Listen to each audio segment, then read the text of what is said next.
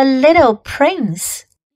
Chapter 1 Once, when I was six years old, I saw a magnificent picture in a book called True Stories from Nature about the primeval forest. It was a picture of a boa constrictor in the act of swallowing an animal. Here is a copy of the drawing. In the book, it said, Boa constrictors swallow their prey whole without chewing it.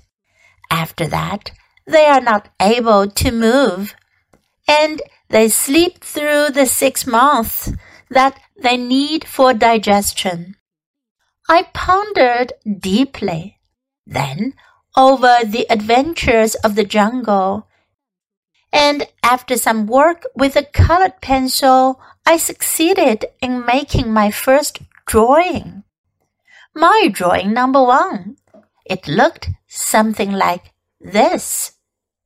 I showed my masterpiece to the grown-ups and asked them whether the drawing frightened them.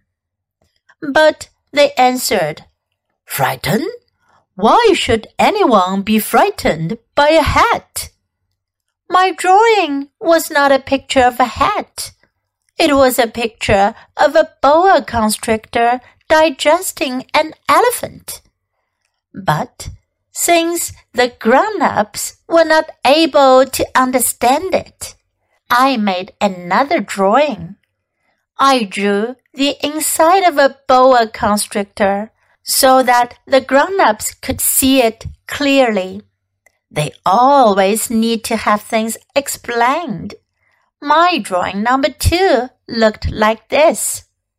The grown-up's response this time was to advise me to lay aside my drawings of boa constrictors whether from the inside or the outside, and devote myself instead to geography, history, arithmetic, and grammar.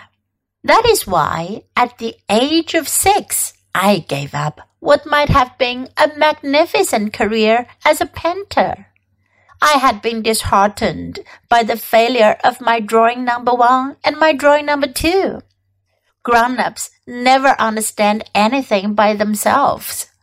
And it is tiresome for children to be always and forever explaining things to them.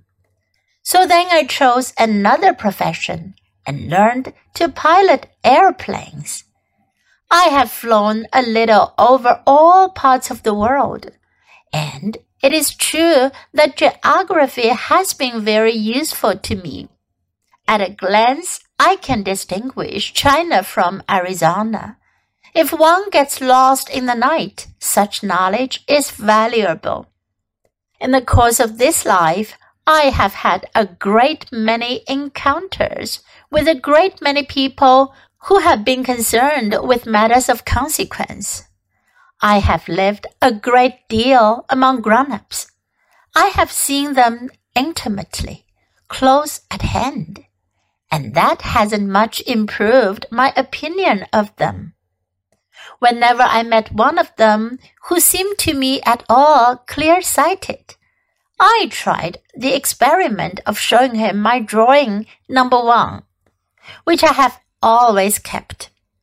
I would try to find out, so if this was a person of true understanding. But whoever it was, he or she would always say, That is a hat. Then I would never talk to that person about boa constrictors or primeval forests or stars.